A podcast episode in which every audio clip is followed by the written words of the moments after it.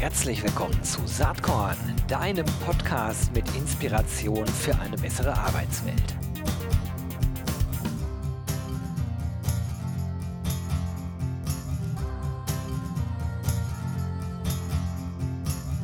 Hallo und herzlich willkommen zum Saatkorn Podcast. Heute äh, das Thema Krise sozusagen äh, im Fokus und ähm, ich freue mich, das äh, auf Grundlage einer Studie äh, zu machen und zwar einer Studie von Personio. Noch mehr freue ich mich, dass zum wiederholten Mal Cassandra Hörmann zu Gast ist. Hi Cassandra. Hi Gero, freut mich hier zu sein. Ja, freut mich auch. Ähm, vielleicht kannst du kurz noch was sagen. Du bist ja Head of People Experience bei Personio. Ähm, und was ich spannend finde, du stehst gerade kurz vor einem Sabbatical. Wir haben da gerade im, im Vorgespräch drüber geschnackt. Äh, das finde ich mega spannend. Und ähm, vielleicht erzählst du mal ganz kurz, was hast du denn eigentlich vor?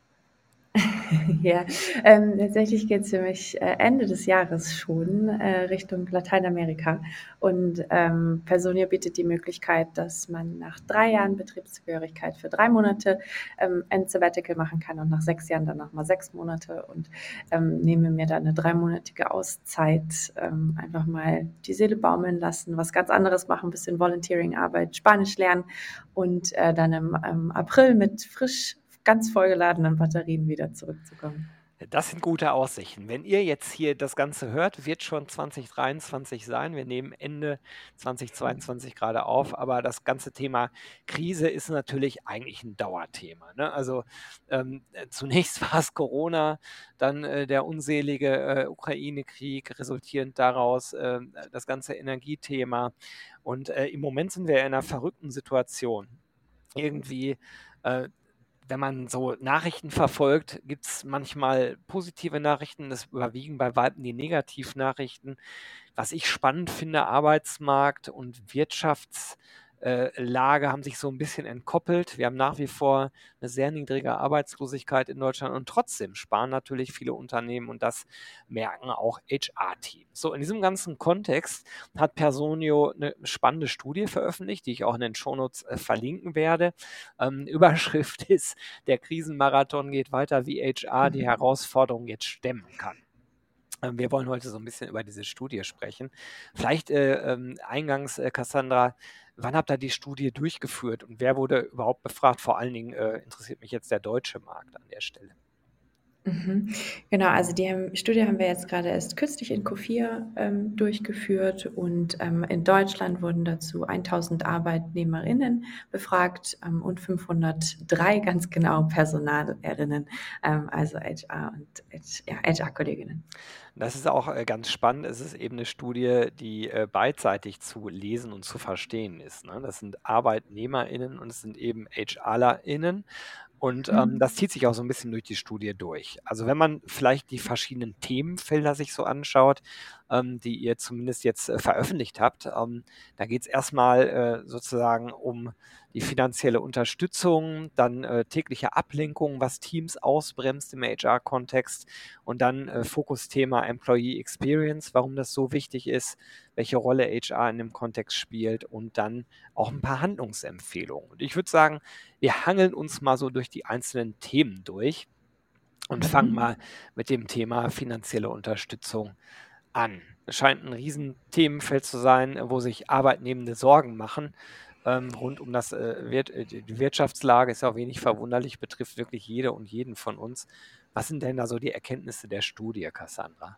Ja, also eins der großen Themen, was ähm, dabei herauskam, ist tatsächlich sehr viele, also mehr als die Hälfte der Befragten sich fragen, wie sie zukünftig ihren Lebensunterhalt überhaupt bezahlen sollen. Also ähm, so das Stichwort Cost of Living Crisis, ja, also eine ganz große Unsicherheit ähm, hinsichtlich der finanziellen Mittel, ähm, die wir da herausgefunden haben.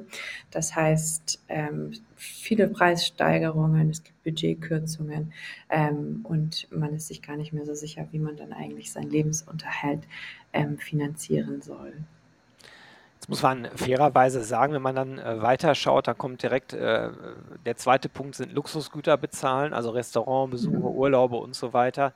Da sieht man, dass wir auch immer noch auf einem, ich sag mal, halbwegs vernünftigen Niveau diskutieren. Danach erst äh, das Thema Arbeitsplatz verlieren. Aber ich will das nicht kleinreden, denn äh, es betrifft wirklich jede und jeden. Jetzt ist es so, dass äh, Unternehmen da natürlich auch Dinge tun. Das ist sozusagen die andere Seite. Ähm, was, was machen die denn, die Unternehmen? Mhm, also, ähm, große Bandbreite, aber Unternehmen können gerade natürlich hier ihre Arbeitnehmenden bei dem ganzen finanziellen Stress, ähm, unterstützen. Ja, das heißt, ähm, beispielsweise mehr Hilfe bei alltäglichen Kosten, ähm, anzubieten. Es könnten auch Ein Einmalzahlungen oder Prämien sein, auch Gehaltserhöhungen, ähm, ist 'ne Möglichkeit, sind natürlich alles Mittel, die erst mal das Unternehmen mehr kosten, ja, ähm, aber die unter äh, die Mitarbeitenden auf der Seite dann unterstützen.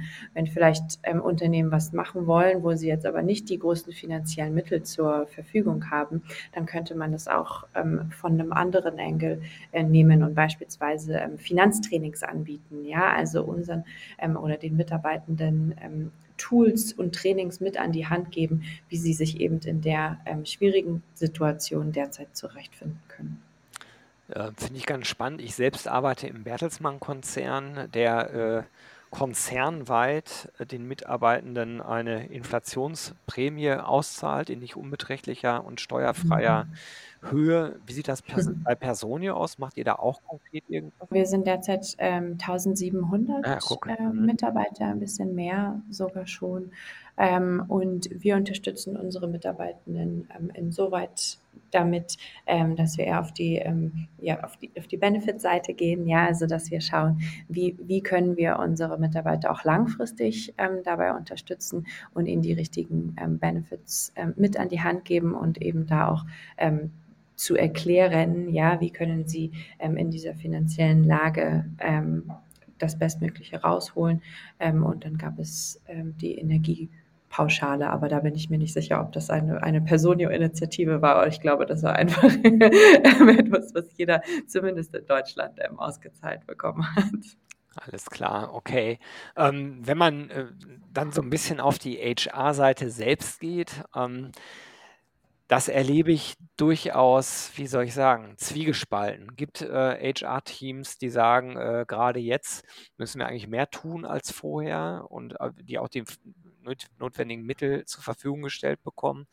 In der Regel allerdings ist es so, dass viele HR-Teams eben auch unter Budget äh, Kürzungen leiden. Was sind die Implikationen daraus? Und was gibt eure Studie zu dem Thema her? Mhm. Also, ähm, gra grade, glaube ich, bei bei vielen Unternehmen, ähm, wird grade oder wurde grade oder wird grade auch fürs nächste Jahr noch mal das Budget angeschaut, geschaut, wo können wir noch weiter sparen, ähm, wo können wir auch für nächstes Jahr unsere Budgets, ähm, reduzieren, ja? Das heißt, auch mehr als die Hälfte von allen, die die wir befragt haben, die ha haben angegeben, dass entweder ihr Budget schon gekürzt wurde oder dass sie damit rechnen, dass das noch passiert. Ähm, und das kann kann sich natürlich auf die Employee Experience, ähm, auswirken. Das bedeutet, ähm, dass wir weniger Geld zur Verfügung haben, um die wir eben in die Experience für unsere Mitarbeiter, ähm, das heißt, für zum Beispiel Social-Aktivitäten oder Benefits investieren können, was langfristig dann eben 'n negativen Einfluss auf die Motivation und auch die Produktivität von den MitarbeiterInnen haben könnte. Ja, und spielt ja auch irgendwie negativ in HR selbst zurück, ne? Ist ja einerseits so, dass vielleicht weniger Budget zur Verfügung steht und andererseits aber wahrscheinlich die Anfragen aus Mitarbeitenden äh, äh, Perspektive steigen, sodass eigentlich die Arbeitsbelastung in HR zunimmt, äh, bei weniger Budget. Das ist auf Dauer natürlich echt 'ne schwierige Situation. Wenn man dann über die Bedeutung von Recruiting und Retention vor allen Dingen nachdenkt angesichts der demografischen Entwicklung, äh, finde ich, dann d müssen die Unternehmen sehr genau aufpassen, dass sie, äh, grade in HR nicht, äh, die Leute verlieren, die aber sehr wichtig sind. Das ist noch gar nicht Ja. lange her, äh, ungefähr würde ich sagen 'n 1/2 Jahr, da waren RecruiterInnen die meist nachgefragte Berufsgruppe überhaupt. Äh, also, das ist jetzt grad natürlich nicht so Ende, äh, des letzten Jahres beziehungsweise Anfang Mhm. diesen Jahres. Aber wenn man so mittelfristig schaut und äh, daran glaubt, dass äh, Wirtschaftsbewegungen ja wellenförmig ablaufen, dann ist eigentlich relativ klar, was, äh, sobald die Wirtschaftslage sich nur ein bisschen bessert, wieder passieren wird. Also da ist es nicht so Mhm. schlau, eigentlich die HR-Teams sozusagen am langen Ende äh, verhungern zu lassen. Ne? Ja, und und ich meine, jetzt stellen wir uns mal vor, plötzlich, äh, in einer Krise fällt das gesamte HR-Team aus, ja?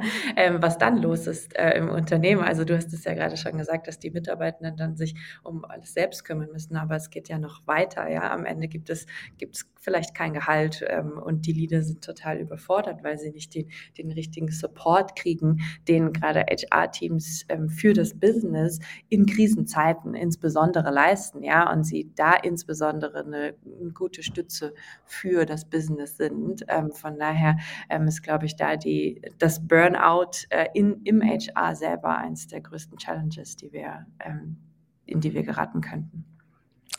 Das ist 'ne ganz gute Überleitung eigentlich zu dem zweiten Kapitel eurer Studie, ne? Tägliche Ablenkung, was HR-Teams ausbremst, so habt ihr's betitelt. Was ist mit diesen täglichen Ablenkungen gemeint?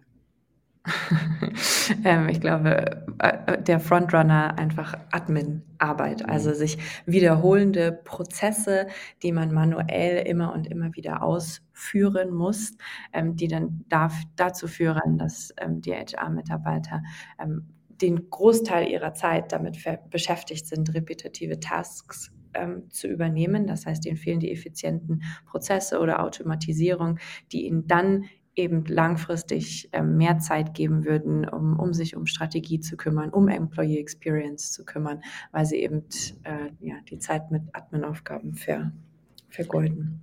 Das ist sozusagen die Metaebene. Was ich an eurer Studie spannend finde, ihr habt euch die Mühe ge gemacht, das mal zu konkretisieren. Man man man kann immer so darüber sprechen, wie wir es grade machen. Man könnte auch sagen, in Stunden bedeutet das Folgendes. Äh, auch dazu habt ihr Auswertungen in der Studie, ne? Das haben wir auch noch mal runtergebrochen. Wenn man sich jetzt mal nur die Mitarbeiten Mitarbeiteranfragen anschaut, äh, die bearbeitet werden, dann ist ein HR-Mitarbeiter durchschnittlich 3,5 Stunden pro Woche damit beschäftigt, ähm, aus nur diese Mitarbeiteranfragen zu beantworten. Das ist jetzt 'ne Zahl aus'm deutschen Raum. Wenn wir uns jetzt, ähm, auf europäischer Ebene befinden, dann kann es tatsächlich bis zu 8 Stunden pro Woche sein, ähm, die sich unsere, ähm, HR mit administrativen Aufgaben beschäftigt.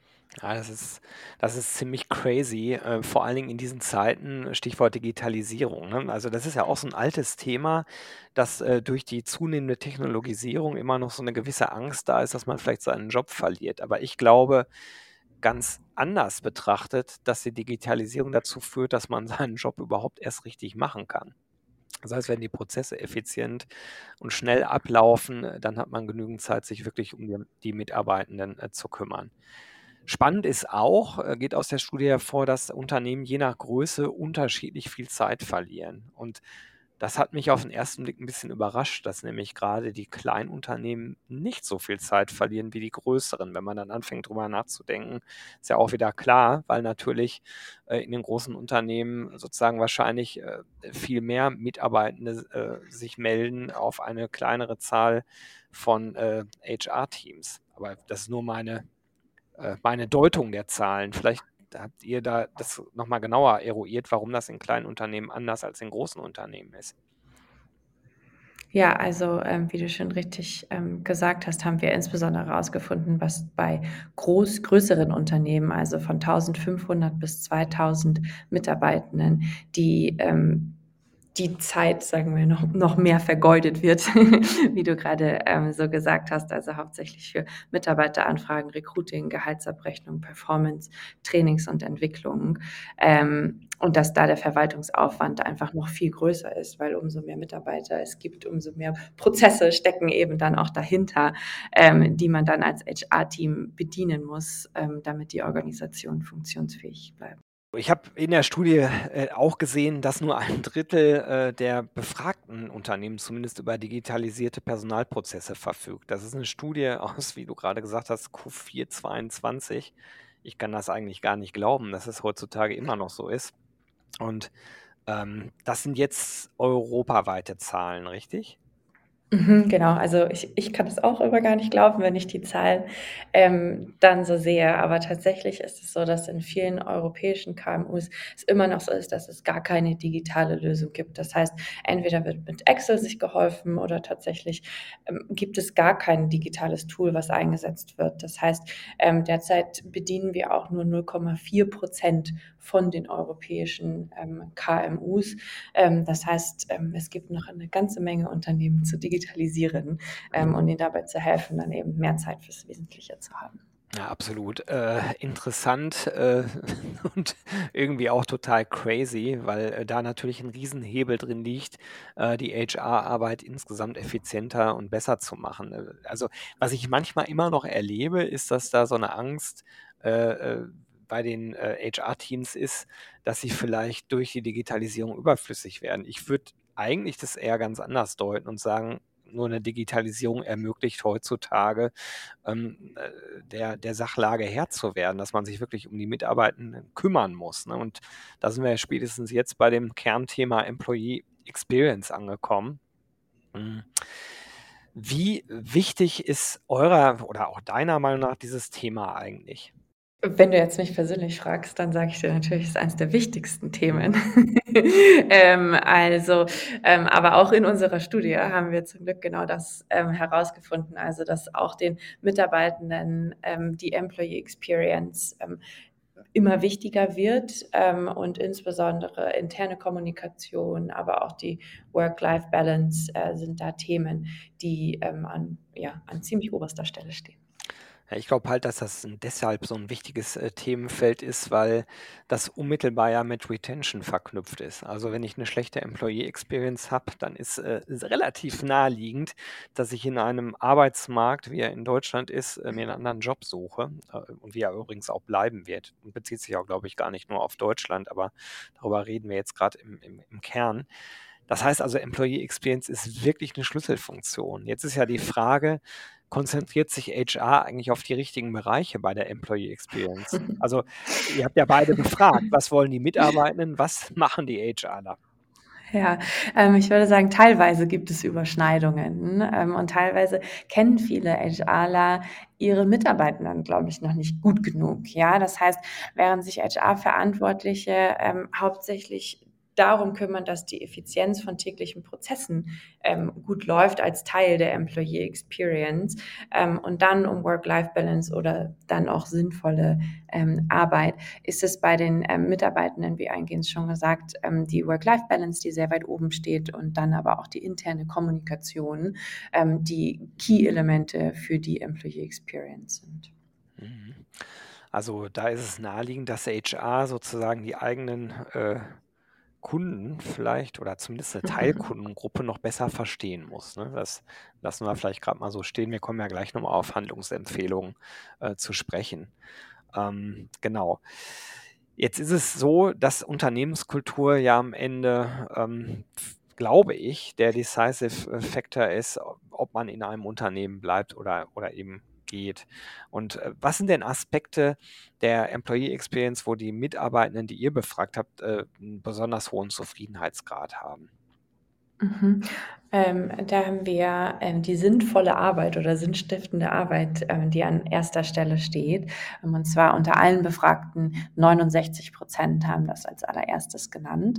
Ähm, dann die Nummer zwei interne Kommunikation, wie auch ähm, eben schon mal genannt unter den Top-Gründen, aber auf der gleichen, gleichen Stufe wie eigenverantwortliches Arbeiten als ein wichtiger Element für die Employee Experience. Und dann das Vertrauen ins Management, das heißt, dass wir die richtigen Führungskräfte haben, haben, die unser Unternehmen leiten und auch die nötigen Ressourcen zur Verfügung, um seinen Job richtig zu machen. Okay. Das ist also, äh, am Ende eigentlich erstmal äh, gut sozusagen aus Sicht der Mitarbeitenden und das sind sicherlich auch Themen, wo es total Sinn macht, als HR-Team halt dran zu arbeiten. Ähm, jetzt ist ja immer auch die Frage ist HR eigentlich so positioniert, dass die Mitarbeitenden wirklich auch an HR denken, wenn es um diese Themen geht? Also wann wenden die sich eigentlich an HR? Woher kommen die meisten HR-Anfragen? Äh, also was sind die Kanäle? Und wie sozusagen ist für so ein typisches durchschnittliches HR-Team auf Basis eurer Studie äh, äh die, die Woche so verplant? Ja, ähm, also ich glaube, kurze Antwort ist, wir, wir haben noch Arbeit zu tun als HRler. Das heißt, ähm, in der Studie haben wir auch herausgefunden, dass nur 42 Prozent der Mitarbeitenden überhaupt wissen, an wen sie sich mit Personalanfragen wenden können. Ja, das heißt, ähm, da verlieren wir schon einen großen Teil, ähm, die Mehrzahl von unseren Mitarbeitenden, die überhaupt gar nicht wissen, an wen sie sich denn überhaupt wenden sollen. Ähm, wenn sie sich die Mitarbeitenden an HR wenden, dann hauptsächlich heutzutage oder zumindest unter den Befragten per E-Mail ähm, mit ganzen 59 Prozent, also als Hauptkanaltag. Und wenn wir uns dann mal die HR-Teams wieder anschauen, ähm, wie sie dann jede Woche verbringen, ähm, dann bis zu fünf Stunden mit Mitarbeiteranfragen, egal über welchen Kanal sie reinkommen. Ähm, dann weitere zwei Stunden, um die Anfragen zu beantworten ähm, zusätzliche anderthalb Stunden, um Fragen zu beantworten und nochmal anderthalb Stunden, um Fragen und äh, persönliche Anfragen dann zu erledigen und den persönlichen Kontakt zu haben. Das heißt, wenn man sich das mal in, in Wochentag angeht, geht allein dafür schon mehr als ein ganzer Tag bei drauf, ähm, um eben diese individuellen Mitarbeiteranfragen zu beantworten. Und dabei stellt noch nicht mal jeder Mitarbeitende seine Fragen direkt an HR. Jetzt ist das ja so, wenn man sich mal kurz in die Mitarbeitendenrolle versetzt, sind wir ja auch, bist du ja auch, bin ich ja auch in, in, in einem Unternehmen. Und wenn man dann an HR denkt, jetzt ist das bei dir, glaube ich, tricky, bei mir nicht, weil ich in der Tat äh, sozusagen Geschäftsführer bin und dann auch äh, Fragen an HR habe. Und manchmal dauert es ja ein bisschen, bis Antworten kommen. Und ich glaube, da, äh, da ist insgesamt ähm, auch Optimierungspotenzial, um es mal ganz vorsichtig auszudrücken. Also wie schnell bekomme ich eigentlich eine Antwort auf meine Frage? Und das ist jetzt kein Vorwurf an HR, das ist ja erstmal nur eine Zustandsbeschreibung. Ne? Also Ja, in der auch Studie, da genau, äh, sag du. Genau, also auch da ähm, haben wir, hatten wir auch eine Frage in unserer Studie Ja. dazu. Und ähm, da ist es tatsächlich so, dass die Mitarbeitenden, also 84 Prozent müssten in der Regel länger als einen ganzen Tag auf eine Antwort warten, weil eben die HR-Teams mit den ganzen Anfragen nicht hinterherkommen, so schnell wie man sich das aus der heutigen Zeit erhofft. Also irgendwie Instant-Frage, Instant-Feedback, ähm, was natürlich dann auch auf Mitarbeiterseite zu Frustration führen kann. Absolut. Und das ist was am, im Endergebnis, ähm, was ich von vielen ähm, Menschen im Markt so kenne, dass Vertrauen in HR also angeknackst ist äh, oder also zumindest nicht so optimal ist, wie es sein könnte. Und die Schuld dafür liegt, äh, das sei an der Stelle jetzt auch gesagt, nicht unbedingt immer an den HR-Teams selbst, sondern es liegt daran, dass man eben nicht die vernünftigen Strukturen und Prozesse ähm, hat, um halt schnell reagieren zu können. Ja, 100 Prozent. Und das führt dann am Ende dazu, dass ein Drittel der Arbeitnehmenden sich gar nicht erst die Mühe macht, Anfragen überhaupt an eine Personalabteilung zu schicken, weil man eben das Vertrauen verliert, äh, dass man die Antwort dann bekommt, wenn man sie braucht, dass es vielleicht die richtige ist, ähm, sodass dann das da auch zu der Frustration auf Mitarbeiterseite führt. Jetzt habt ihr in der Studie zum Schluss, auch das finde ich gut, vier Handlungsempfehlungen. Da möchte ich gar nicht jetzt so episch lang drüber sprechen, aber vielleicht nochmal, was, was sind eure Tipps sozusagen, um da jetzt äh, als HR-Team nicht immer in so einer Opferrolle zu sein, sondern wirklich in, in die Gestaltungsrolle reinzukommen? Was sollte man tun? Mhm.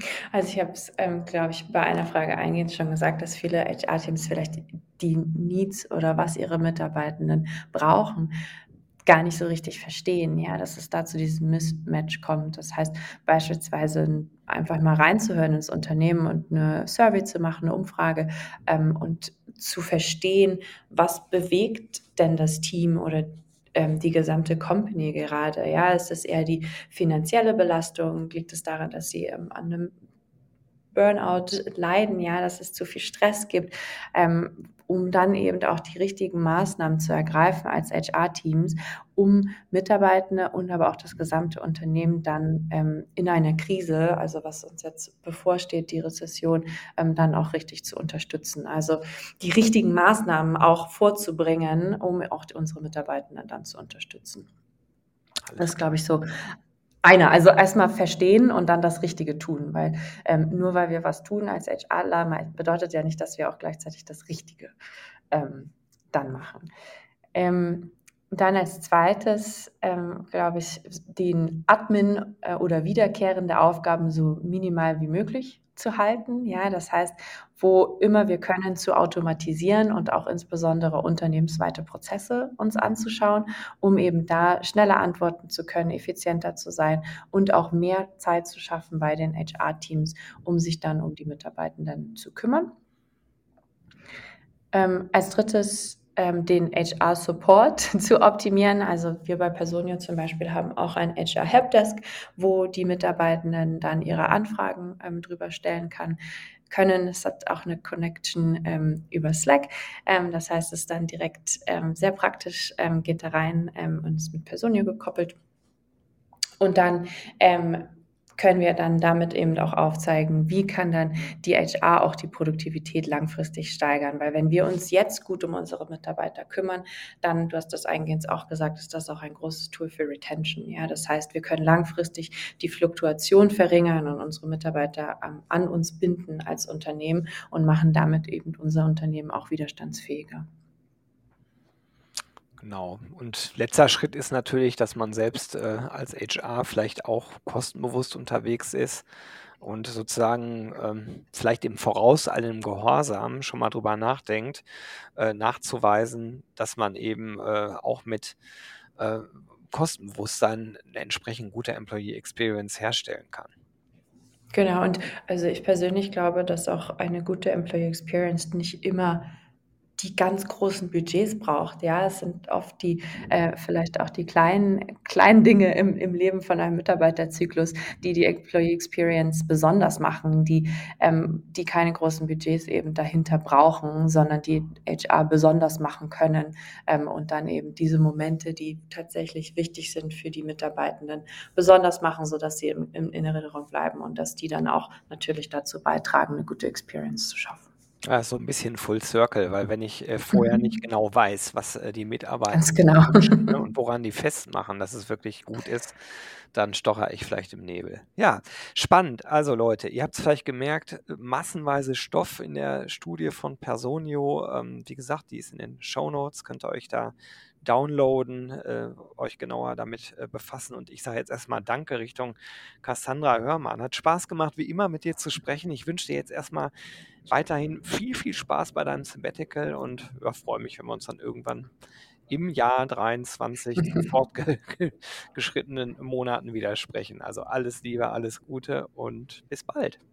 Vielen Dank, Gero. Nächstes Mal erzähle ich dann, wie es dann wirklich war im Sabbatical. Ich freue mich drauf. Bis bald. Ciao. Jo, das war diese Saatkorn-Podcast-Episode. Wenn du nichts mehr verpassen willst und dich überhaupt für die Saatkorn-Themen interessierst, dann abonnier doch einfach meinen niegelnagelneuen Newsletter.